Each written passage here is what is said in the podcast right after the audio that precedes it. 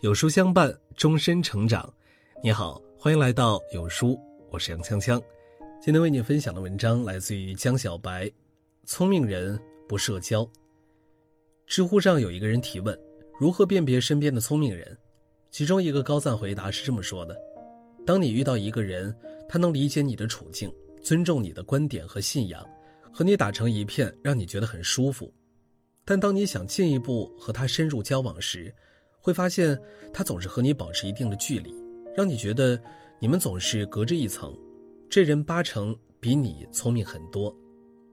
确实如此，所谓聪明人，在社交方面，大多数是友善亲切，但不乏距离感，因为他们懂得这个道理：人脉论是个伪命题，能让自己通行无阻的是实力，而不是其他。有人说，对于中国人来说，有时候按堆来计算，比按个来计算更准确、更直观。说的很有道理。每逢大事小情，一些人总要找各种由头，组所谓的饭局、酒局、同学会、老乡会等等，闹哄哄的一堆人聚集在一起，吃吃喝喝，玩玩闹闹，乐不思蜀。即使烂醉如泥，胃痛如绞，即使家人担忧埋怨，也在所不惜。要问他们为什么要这样，回答不外乎是：只要吃好喝好玩好了，关系才能处好，事情才能办好。真的是这样吗？当然不是。我身边就有这样的一个例子：朋友大郭刚开始经营广告公司时，为了积累人脉，多拉点单子，对外永远是一副我有空的样子，有约必到，有局必赴。有一次，为了招待一个意向客户，他索性夜不归宿。通宵陪着客户辗转各个厂子，而那次刚好妻子出差了，孩子的作业没有人签字，哭闹不止，老父亲气得血压飙升。但事后这个客户并没有将广告业务投放给大郭的公司，给出的理由是，这是年度 KPI，必须找有成功案例的公司做。说白了，客户很理性，大郭陪吃陪喝陪玩乐的人情，修补不了大郭公司。技不如人的硬伤。大郭总结说：“我太傻了，出来行走江湖的，谁心里都有杆秤。一个人有多大本事，能成多大事，别人看得明明白白。”作家周国平曾说：“社交场上的主宰绝对不是友谊，而是时尚、利益或无聊。傻热闹聚会，只是过去情分的点缀，而不是别人对你认可的明证。”酒力不是实力，推杯换盏的感情始于酒桌，终于酒桌，无法变现，更无法外延。如果一味的沉浸其中，那就是对自己的消耗。樵夫与牧羊人的故事大家都不陌生。樵夫上山砍柴，遇到了牧羊人。牧羊人为了打发时间，一边照看羊群吃草，一边拉着樵夫聊天儿樵夫为了让牧羊人尽兴，放下了手里的活儿。全程专注唠嗑，天黑了，牧羊人赶着吃的肚皮圆滚的羊儿回家了，而樵夫却两手空空，成了大家嘴里的笑话。你是砍柴的，他是放羊的，你跟他聊了一天，他的羊吃饱了，你的柴呢？生活中有不少这样的人，为了合群，为了存在感，就刻意讨好，四处攀附，以致忘了自己的路。童话绘本《阿里永远站》里说。人的一生会遇到八百二十六万三千五百六十三人，会打招呼的是三万九千七百七十八人，会和三千六百一十九人熟悉，会和二百七十五人亲近，但最终都会失散在人海。缘聚缘散，人来人往都是常态，并不是所有的人都要去深交的，志趣相异的朋友要放手。管宁与华歆二人曾互为影响。吟诗饮酒，谈论古今，清风明月，好不快活。但面对人生喧哗，名车贵马，华歆忍不住前往一探究竟。待他返回，管宁已经割席绝交。不相为谋的朋友要断往来。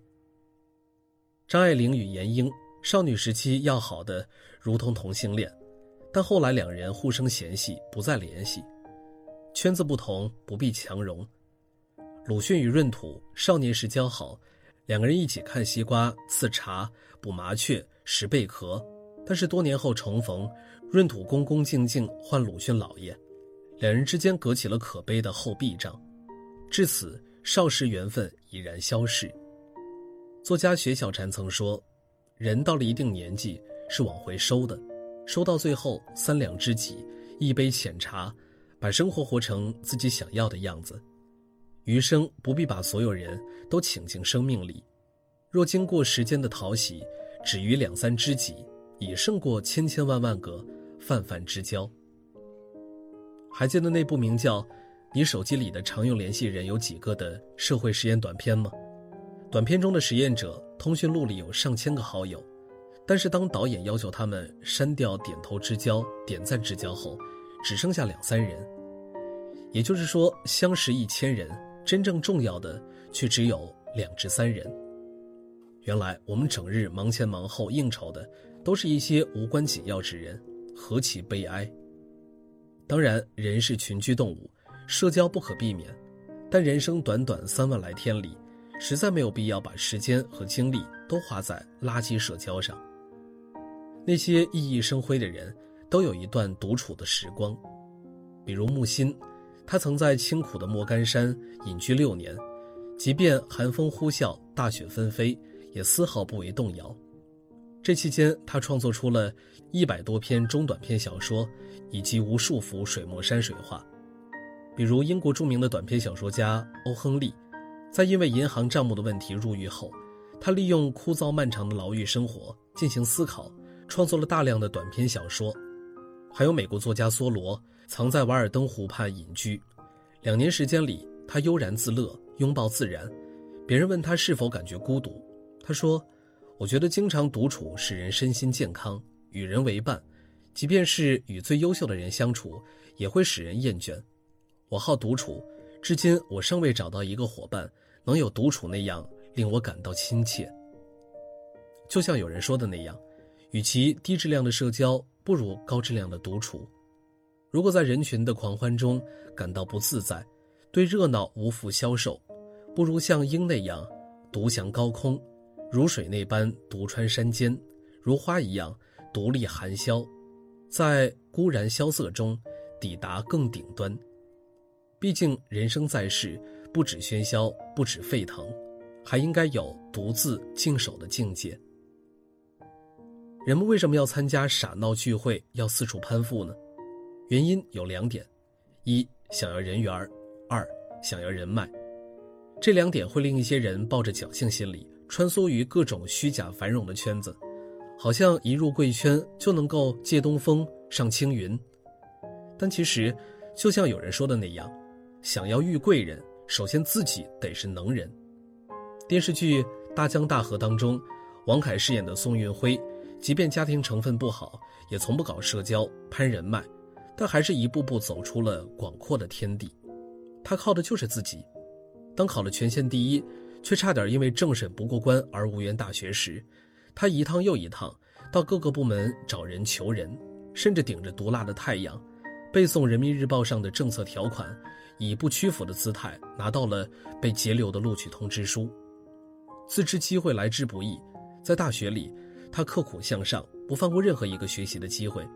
舍友们在球场驰骋，他埋头苦读；舍友四处拜山头拉关系，他两耳不闻窗外事。最终，以学霸的身份进入了全市最好的化工厂工作。人们常说：“你若盛开，清风自来。”如果自身没有过硬的本事，没有厚实的基础，那么就算低头作揖、谄媚卖笑，也都不能求得一丁点照福。毕竟，真正高效的社交，从来不以广度论英雄，只以深度定输赢。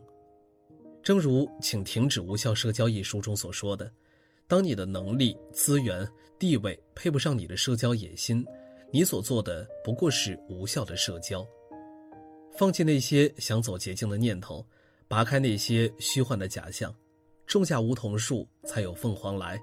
你努力了，就会自备力量，自创天地，自然也就不必曲意逢迎，自我折损。因为抱人大腿不如锤炼自己的大脑，看人脸色不如提升自己的成色，人生的贵人，从来都是自己。共勉。聪明的人都懂得独处，就像越来越多的人喜欢朋友圈三天可见。其实微信最能反映一个人的性格。想知道自己是什么样的微信人格吗？长按识别文末二维码，一分钟了解你的隐藏人格。听完了今天的文章，有书君有件事儿想和大家说。有书有反馈说，最近不会按时收到有书的文章了，那是因为公众号现在不再按时间推送，而是有了新的算法。如果您跟有书互动多，有书就会出现在您列表靠前的位置。如果您想要更多的看到有书，就麻烦您点一点再看，多和我们互动，这样有书就能出现在您公众号靠前的位置了。走心的朋友越来越少，所以您才对我们越来越重要。未来的日子，还希望有您一路同行。好，那今天的文章就分享到这儿了。长按扫描文末二维码，在有书公众号菜单免费领取五十二本好书，每天都有主播读给你听。那明天同一时间，我们不见不散。